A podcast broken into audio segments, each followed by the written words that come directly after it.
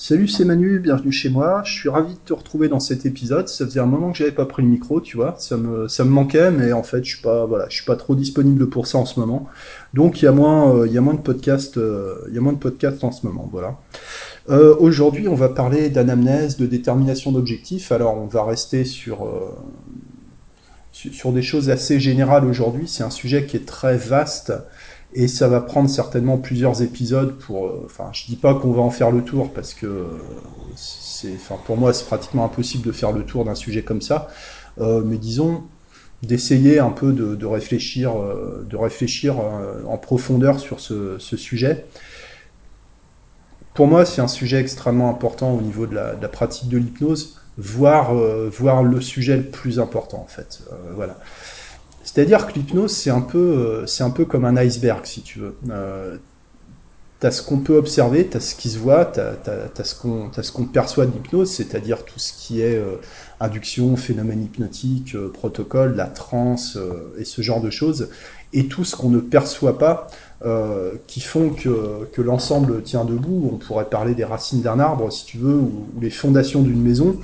C'est les informations dont tu disposes pour travailler. D'accord? Imagine que quand tu démarres une session d'hypnose, c'est comme si tu voulais démarrer un chantier de, j'en sais rien, de construction, de rénovation.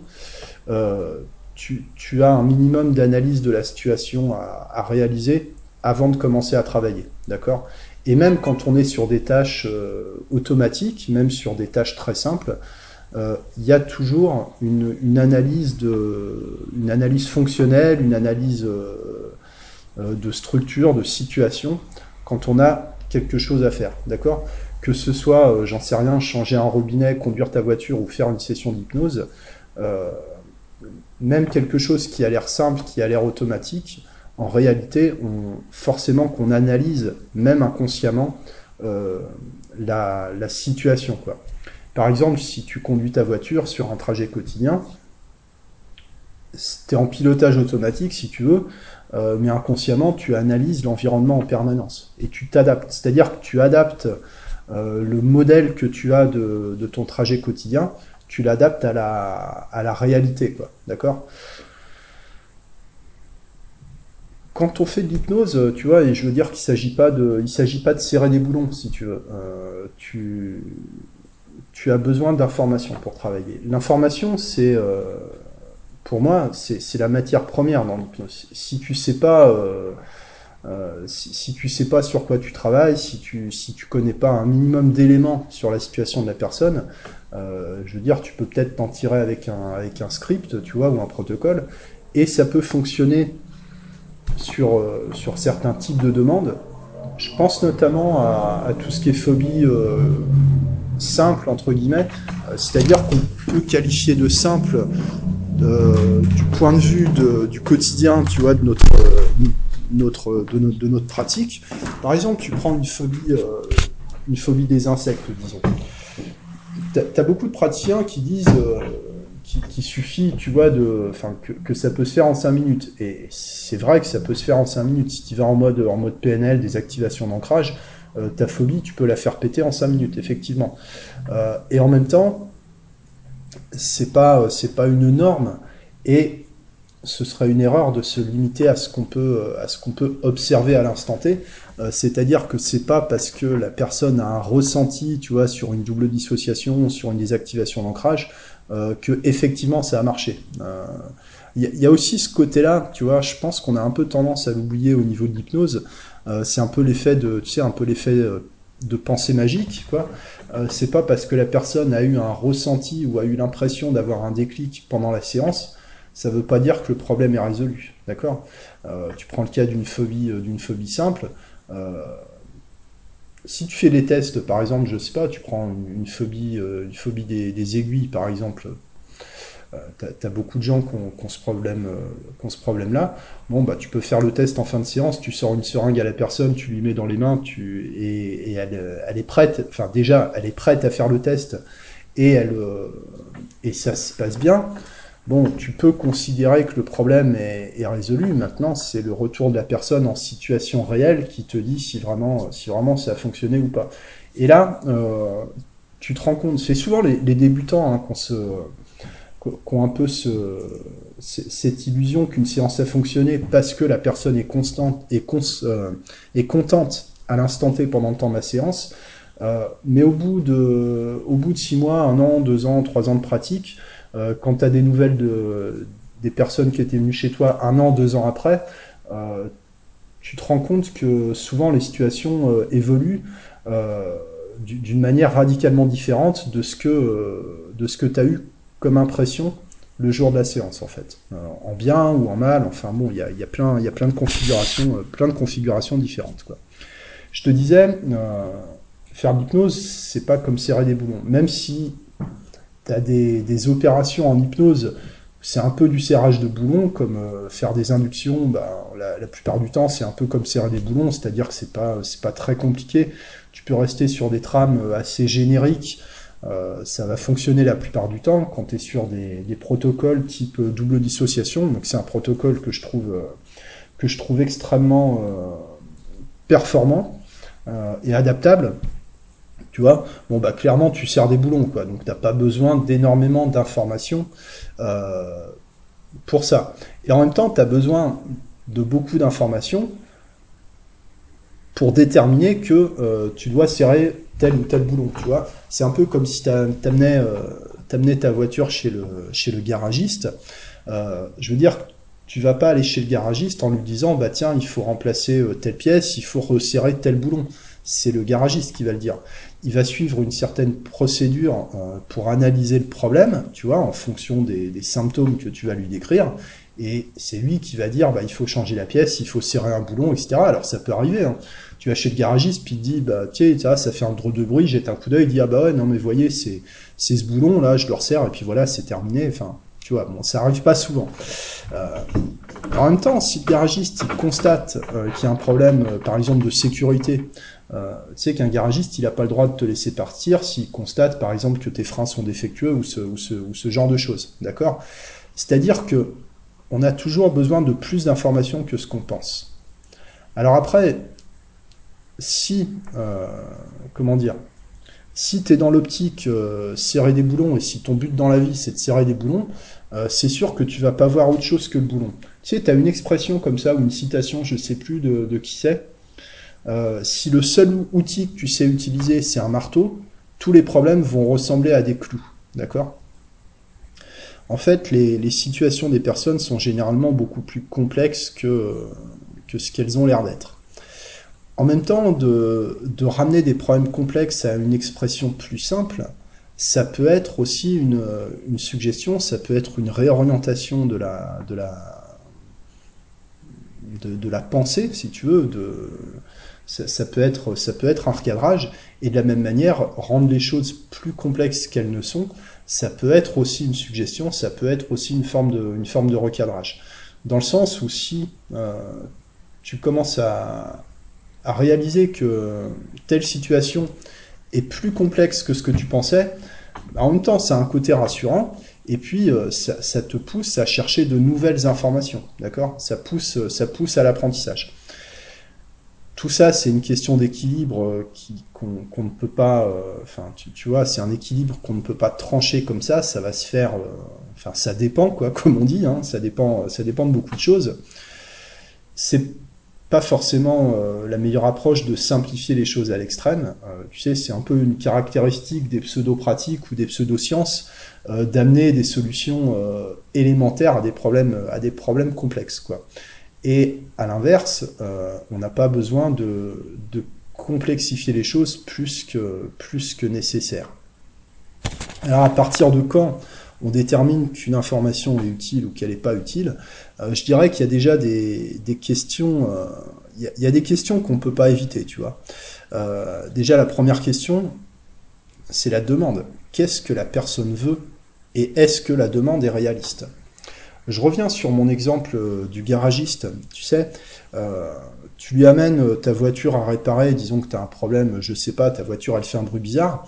Et ton garagiste, il constate, le, mécanicien constate qu'il y a un problème sur les freins, qu'il y a un problème dans la direction, qu'il y a un problème sur des pièces de sécurité, et il, ne peut pas, euh, il peut pas répondre à ta demande parce que euh, il y a des, des, problèmes de sécurité que toi tu n'avais pas envisagé, mais que lui il peut voir parce qu'il a, qu'il a une méthode, il a une, il a une structure.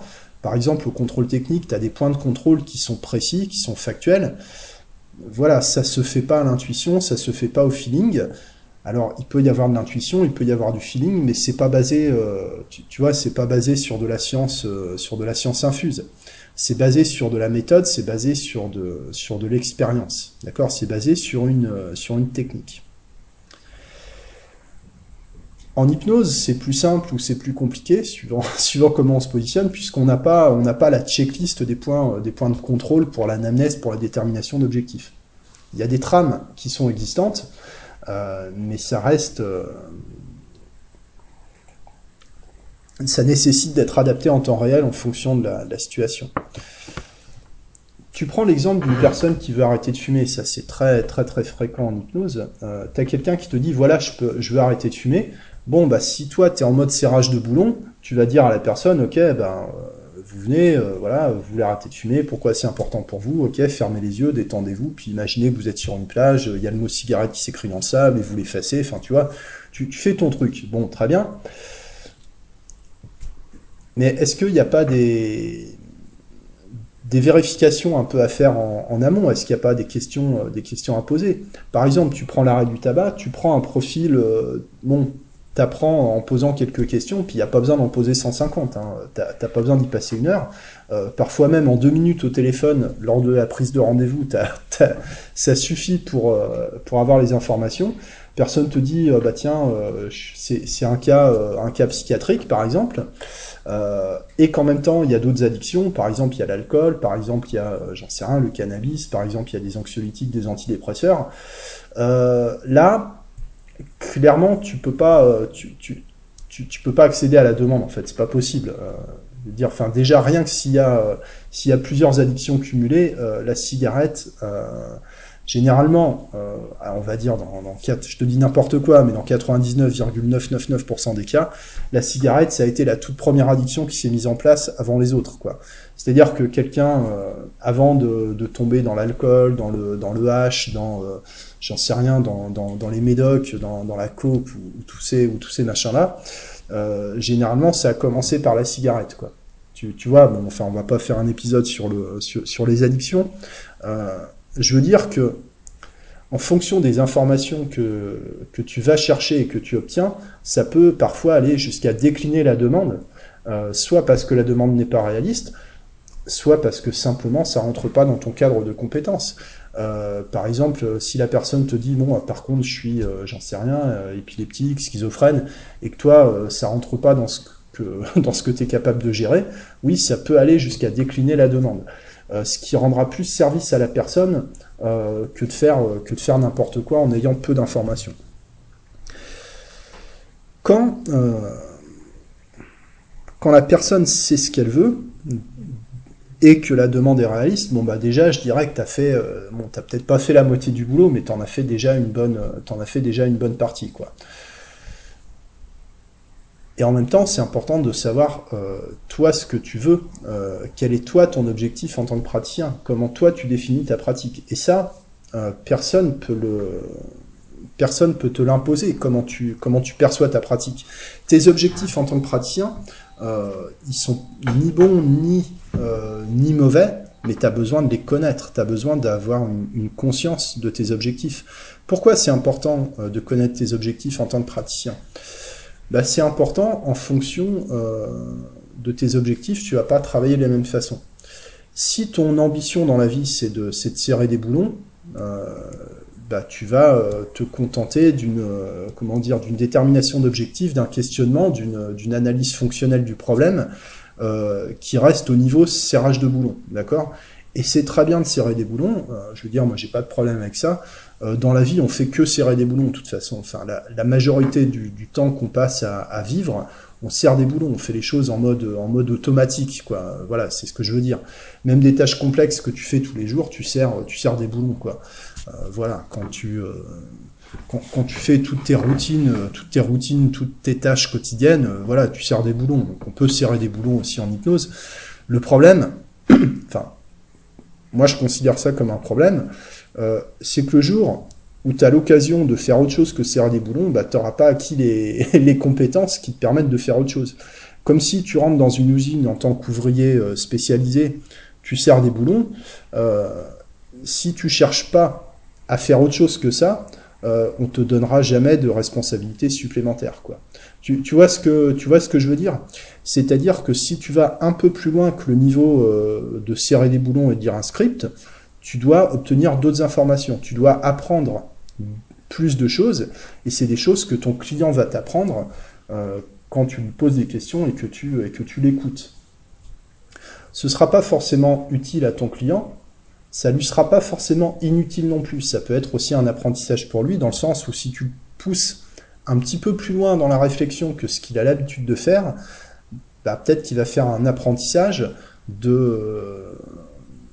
d'avoir une, compréhension un petit peu plus large de son problème, ce qui peut, ce qui peut être utile. En tout cas, euh, ce que tu apprends sur la situation de la personne, même si c'est pas utile à l'instant T, ça te sera peut-être utile plus tard dans ta pratique. Ça te permettra peut-être d'aider d'autres personnes ou d'aider la même personne dans une séance, dans une séance ultérieure. Voilà, en fait, il y a peu d'informations qui sont vraiment, euh, qui sont vraiment inutiles, quoi. À côté de ça, euh, au-delà de l'information, euh, comment dire, de, de l'information brute, c'est-à-dire les, les, réponses que la personne va donner à tes questions, donc les réponses, les réponses conscientes, tu as aussi euh, toutes les réponses inconscientes par le, non-verbal, parfois par le, silence, par la confusion, par, euh, l'évitement, euh, par, le retrait, enfin, par la, diversion, tu vois, il y a, y a plein, y a, y a plein de, réponses possibles. Hein. Quand une personne ne répond pas à une question, c'est aussi une réponse, d'accord? Et c'est important d'être suffisamment souple pour accueillir ces réponses-là, d'accord? Tu apprends. En fait, la phase de la phase d'anamnèse, de détermination d'objectifs, de questionnement, euh, toi en tant que praticien, tu es en mode d'apprentissage. Tu, tu n'es pas encore en mode euh, opérateur, euh, intervenant, tu vois. Euh, t'es pas encore en mode serrage de boulon à, à, faire des suggestions, etc. Tu es en mode d'apprentissage, d'accord?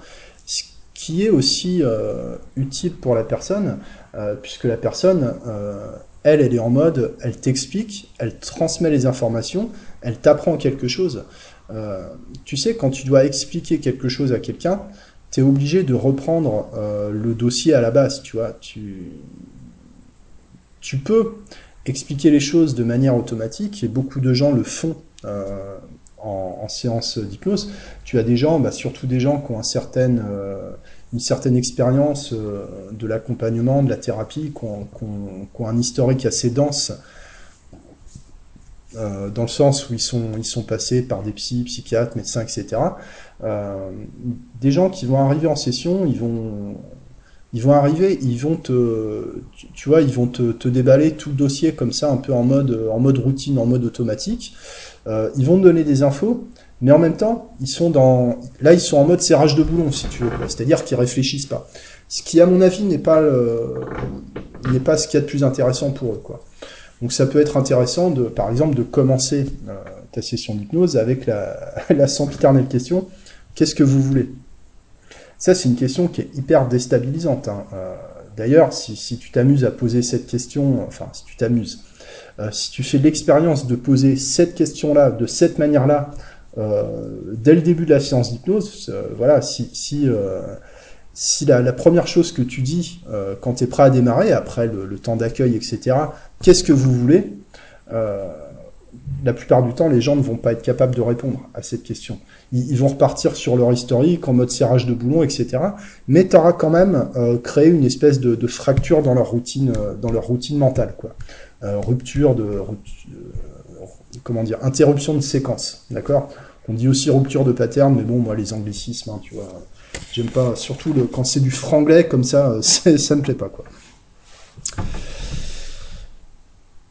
Ça vaut toujours le coup, en fait, de euh, d'approfondir le questionnement. Alors, pas à, pas outrance, euh, mais ça vaut toujours le coup d'aller un petit peu plus loin. Ne serait-ce que toi, pour te protéger de, de tes propres routines, en fait. Tu sais, euh, moi je constate hein, dans le monde de l'hypnose, c'est que beaucoup de praticiens, sinon la majorité des praticiens, a tendance à, cataloguer les gens en fonction de, en fonction du, symptôme entre guillemets quoi, du, problème quoi. Euh, qu'est-ce que je peux utiliser comme script, qu'est-ce que je peux utiliser comme protocole pour une phobie, là, tiens, qu'est-ce que j'ai vu ce matin, euh, chercher un protocole pour l'apnée du sommeil, tu vois. C'est-à-dire qu'on ne considère pas la personne, on considère le, problème, d'accord? Ça, pour moi, c'est une approche typiquement euh, serrée, euh, des boulons, quoi. On devrait être un petit peu plus ouvert que ça, on devrait être un petit peu plus neutre que ça pour accueillir, pour accueillir la personne, quoi. Alors évidemment, le, problème ou la manifestation du problème, euh, c'est là-dessus qu'on va travailler, d'accord euh, Et en même temps, tout ça, c'est une imbrication, euh, c'est une imbrication complexe. Il y a énormément de choses qu'on ne perçoit pas. Enfin, il y, a beaucoup de choses qu'on ne perçoit pas du tout, d'accord Et il y a énormément de choses qu'on ne perçoit pas consciemment, mais que peut-être on perçoit inconsciemment. C'est-à-dire que si même, même si consciemment tu as l'impression qu'il y a des questions qui servent à rien ou que le temps de questionnement c'est une perte de temps, euh, c'est pas forcément euh, le cas. En fait, c'est même, euh, rarement le cas. Les éléments qui... Euh, comment dire? Les éléments que la personne te donne, c'est ce qui va, c'est ce qui va nourrir tes suggestions. D'accord? Euh, maintenant, tu peux, euh, tu peux travailler avec très très peu d'informations, d'accord? Euh, Et je sais qu'il y, y a beaucoup de, de, praticiens en hypnose qui ont cette approche, qui est de passer très peu de temps, voire le moins de temps possible sur l'analyse, sur la détermination d'objectifs, de rentrer très rapidement dans l'hypnose et et il, semble que ça fonctionne, d'accord?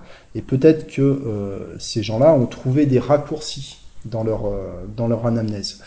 Euh, ou peut-être qu'ils sont en mode serrage de boulon. Tu, vois, on sait, on sait jamais trop en fait. Hein.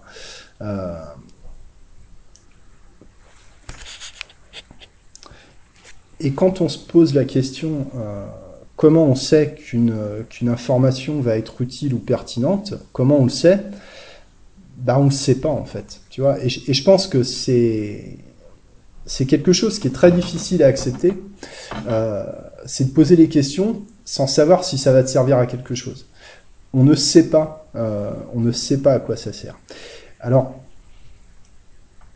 il y a un moment où il faut poser une limite. Euh, c'est-à-dire, si à un moment tu mets pas une limite dans l'anamnèse, dans le questionnement, euh, ça pourrait durer des journées entières en fait. Tu as, des gens qui pourraient te, raconter des trucs toute la journée autour de leurs problèmes, euh, mais tu sauras jamais vraiment si c'est utile ou si c'est pas utile, et tu sais pas non plus si c'est utile à la personne de, de réfléchir, de, de, creuser encore plus dans le problème. tu as des discours comme ça qui disent que plus on réfléchit, euh, plus on ancre le problème. Tu as des discours qui disent que, que, que plus on réfléchit, mieux c'est, parce qu'on a plus d'informations. Bon, je ne crois pas qu'on puisse rationaliser comme ça. C'est-à-dire qu'on... Tout ça, c'est des interprétations qu'on fait en fonction d'un modèle, euh, d'une représentation plus ou moins consciente de l'esprit humain, mais entre le modèle, et puis alors suivant les écoles, suivant les pratiques, le, modèle euh, n'est pas, n'est pas le même en plus. Euh, le modèle et la réalité, c'est des choses différentes. Hein. C'est la, carte et le territoire, si tu veux. C'est-à-dire qu'à un moment, la limite entre le trop et le trop peu d'informations, bah, c'est un choix arbitraire. Et c'est un choix arbitraire qui te revient à toi en tant que praticien.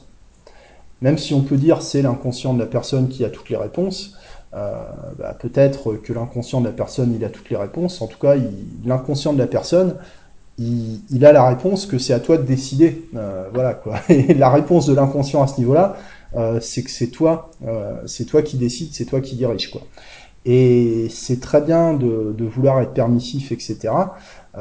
mais la permissivité, elle a besoin d'être cadrée, si tu veux. Voilà, l'hypnose n'est jamais complètement directive, l'hypnose n'est jamais complètement permissive. Euh, tout ça, c'est des mécanismes archaïques qui sont liés à l'autorité. Euh, bah, faut faire avec. En tout cas, voilà.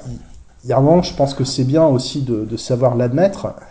c'est que la frontière entre pas assez d'informations et trop d'informations, bah, ça va être une frontière arbitraire définie par le praticien. voilà, à l'instant T ou en général.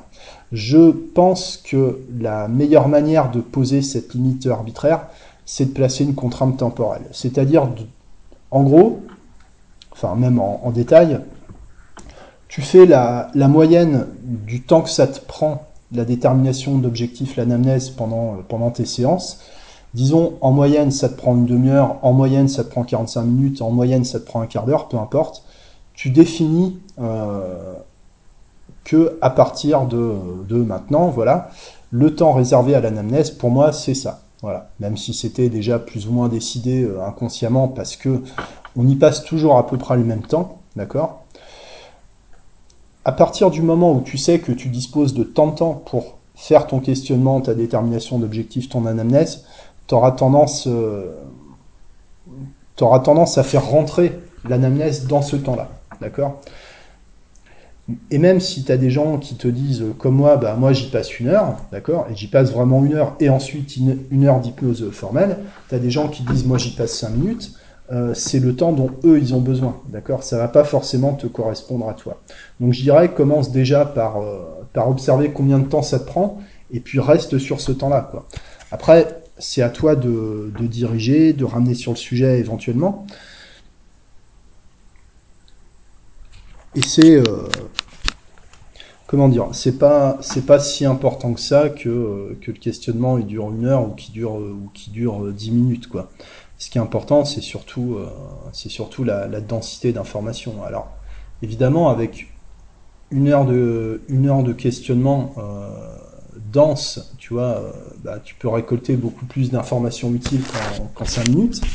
Euh, tout dépend après euh, de, ta manière de, travailler. Si tu ne fais que lire, euh, que lire des scripts, c'est sûr que tu n'as même pas besoin de poser des questions. maintenant, bon, c'est rarement suffisant en fait. Voilà. Il y, a, toujours des choses, il y a toujours des choses qui nous échappent en fait. Ça vaut toujours le coup d'aller chercher un petit peu, un petit peu plus loin. Je recommande l'utilisation du, du métamodèle. Alors le métamodèle, peut-être qu'on en, on en reparlera. Il s'agit de faire préciser les choses. D'accord? Avant de penser en termes de, trame, déjà penser en termes de précision. À la il vaut mieux avoir moins d'informations, mais avoir des informations euh, qui, soient, qui soient précises. D'accord? Si par exemple, euh, je reprends l'exemple de, ce que je t'ai dit tout à l'heure, où tu vois passer une demande sur un, sur un groupe de discussion, je cherche un protocole pour euh, l'apnée du sommeil, Bon, euh, la personne, elle a fait aucune demande là. Euh, tu vois, on, parle de quoi? C'est pourquoi ce protocole euh, Ça correspond à quelle demande? Dans quelles conditions tu veux l'utiliser? Par rapport à quoi? Enfin, voilà. Pourquoi tu commences par le protocole au lieu de commencer par l'information? Je veux dire que si tu poses les bonnes questions entre guillemets à ton client, t'as jamais besoin de protocole ou t'as pas besoin de, de plus de protocole que ce que tu connais déjà. tu vois, tu vois où je veux en venir. Si déjà tu fais préciser la demande, euh, tu as, déjà, fait l'essentiel du boulot. Mais ça implique d'être précis sur les termes. Est-ce que euh, quand on parle par exemple d'apnée du sommeil, est-ce que c'est un, diagnostic qui a été vérifié? Est-ce qu'il y a un traitement? Euh, Voilà, est-ce qu'il y a des, où on en est autour de ça, tu vois. C'est comme euh, quand, alors là, on est sur quelque chose de relativement euh, précis, apnée du, sommeil, voilà, tu as, des critères, c'est un diagnostic, euh, c'est pas quelque chose qu'on balance comme ça.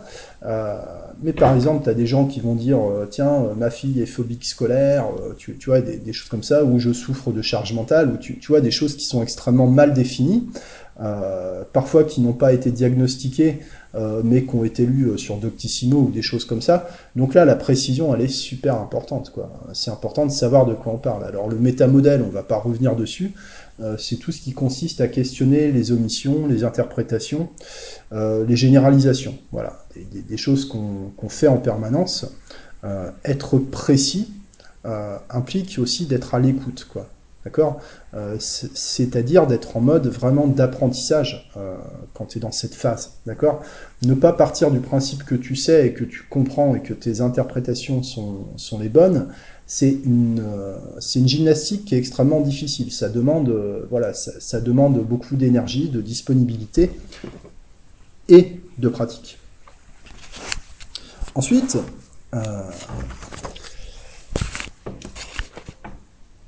comprendre la situation et savoir ce que la personne désire par rapport à cette situation, bon, déjà, euh, quand tu fais ça euh, de manière structurée et précise, bah, généralement, et c'est c'est peut-être un peu, un peu radical hein, ce que je vais dire, mais rien que quand tu fais ça, que tu précises la demande, que tu précises la situation, tu as déjà fait très souvent tu as fait déjà euh, le, boulot qui n'a pas été fait par tous ceux avant toi, en fait. Euh, voilà. Euh, c'est facile de s'apercevoir quand vraiment tu fais préciser la demande que tous les gens qui sont passés avant toi n'ont pas fait ce travail-là. Alors que c'est fondamental. je ne dis pas que c'est de la négligence ou de l'incompétence, je dis que quand tu fais la même chose tous les jours, tous les jours tu reçois des, clients pour, qui ont des situations euh, qui se ressemblent, forcément que tu interprètes que c'est toujours la même chose, alors que c'est pas exactement la même chose.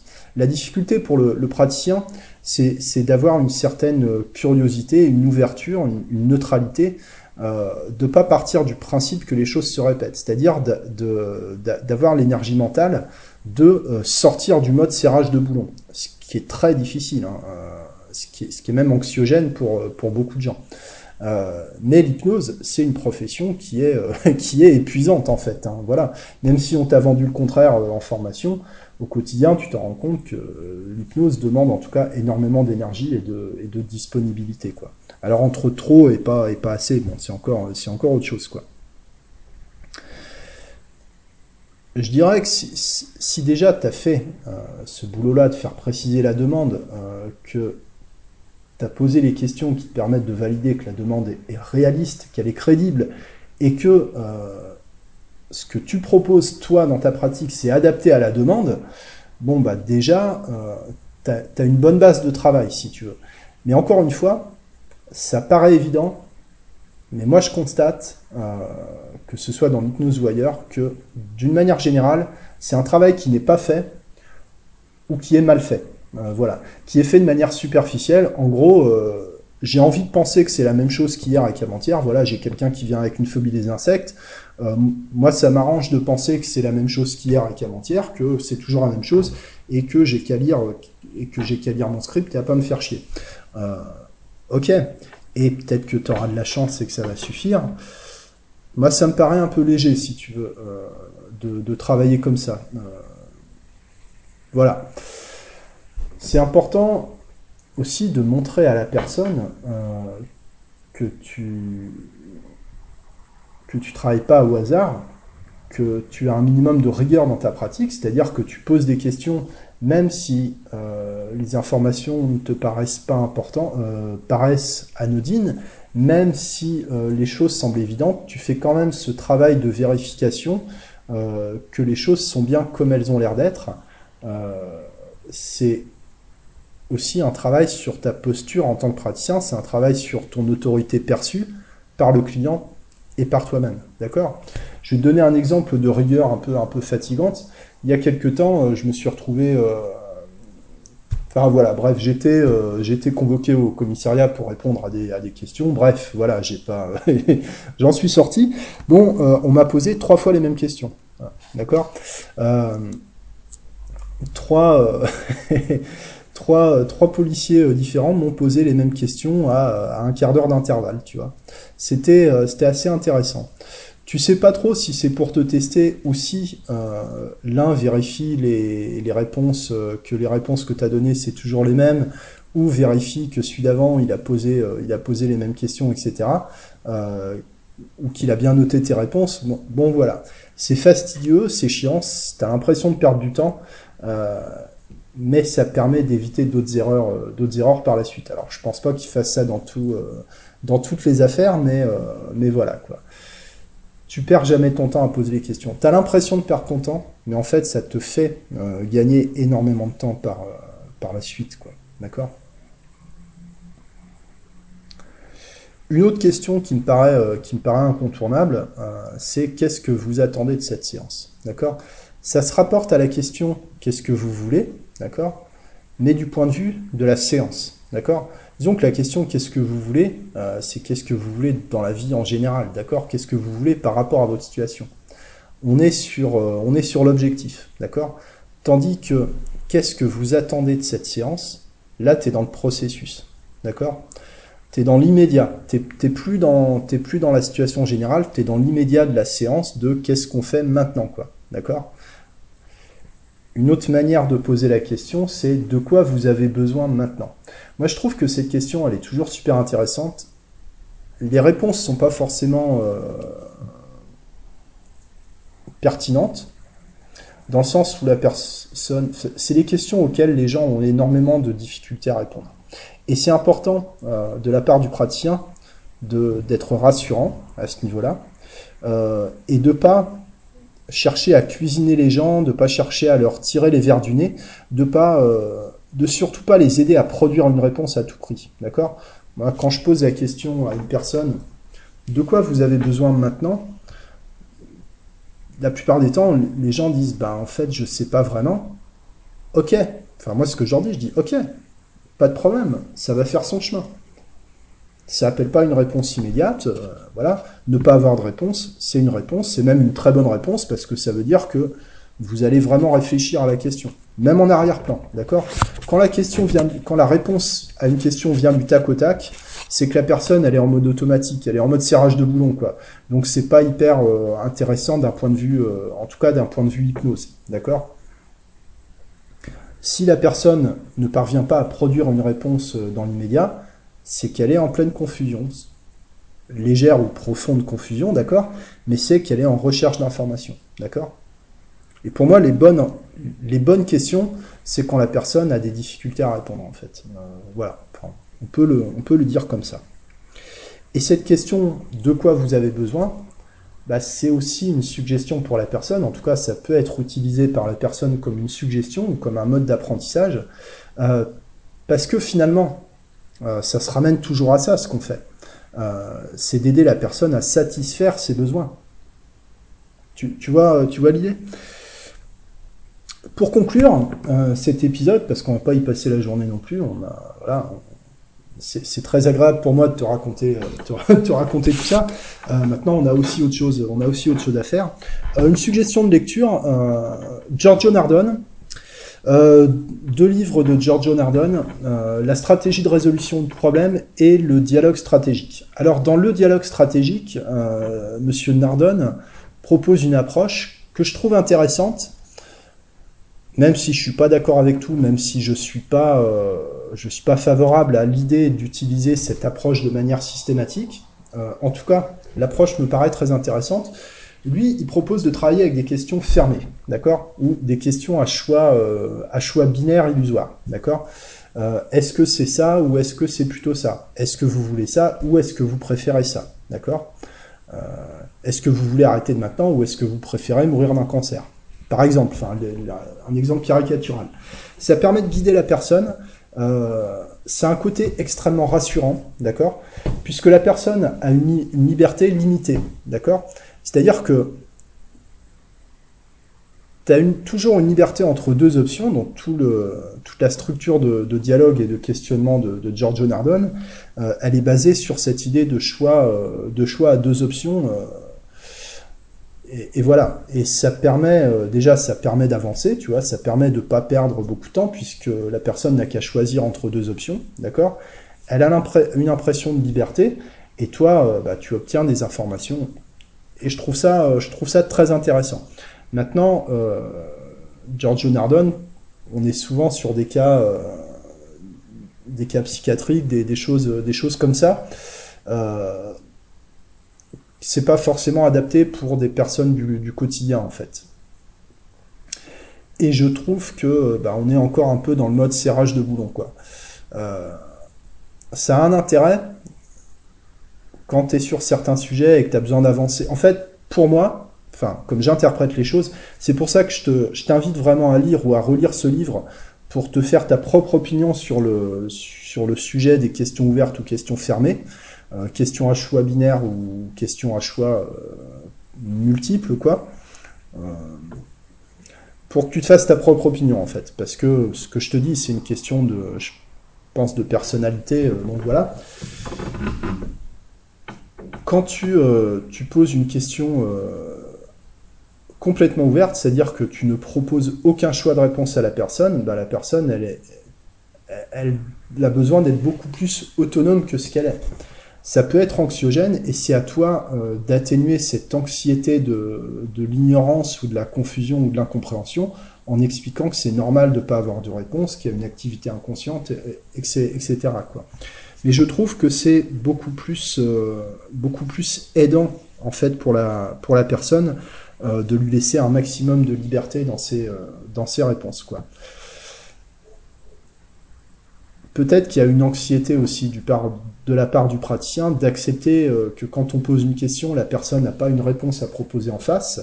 je pense que c'est un peu la même anxiété qu'on peut avoir qui, qui rend difficile le fait de dire je ne sais pas pour un praticien en hypnose. Voilà, quand les gens te disent pourquoi je suis comme ça, qu'est-ce que je dois faire, qu'est-ce que vous en pensez, je ne sais pas.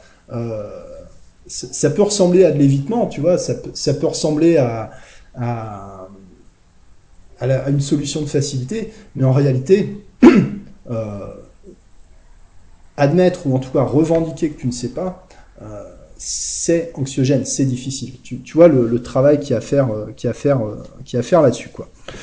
Voilà, donc je t'invite je t'invite à te poser euh, justement à te poser euh, à te poser ces questions-là euh, par rapport à tout ce qu'on s'est dit aujourd'hui. Je vais et je conclurai là-dessus. Donc je te recommande la lecture de ces deux livres qui me semblent une très bonne une très bonne base pour aborder le, une, réflexion un peu profonde sur le sujet de la détermination d'objectifs, de l'anamnèse, de la de, la suggestion par questionnement, etc. Giorgio Nardone, la stratégie de résolution de problèmes et le dialogue stratégique. Euh, c'est accessible, c'est facile à lire, c'est du concret, tu vois, c'est pas, c'est pas du blabla, tu vois, ça, ça, ça a un aspect très technique qui est lié au quotidien de la pratique. Donc, en ce sens, moi, c'est un auteur que je trouve vraiment, euh, vraiment excellent parce que tu peux vraiment faire quelque chose de ce qui, euh, de ce qui t'apporte, quoi.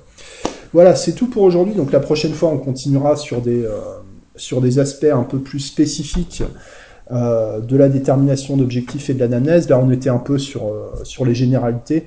Pourquoi, c'est important? Voilà, bah voilà pourquoi c'est important. Et que dire, que dire de plus? Ben, merci d'avoir écouté cet épisode. Merci pour ton temps. Merci pour ton attention. Je te souhaite une excellente journée. Je te dis à très bientôt. Ciao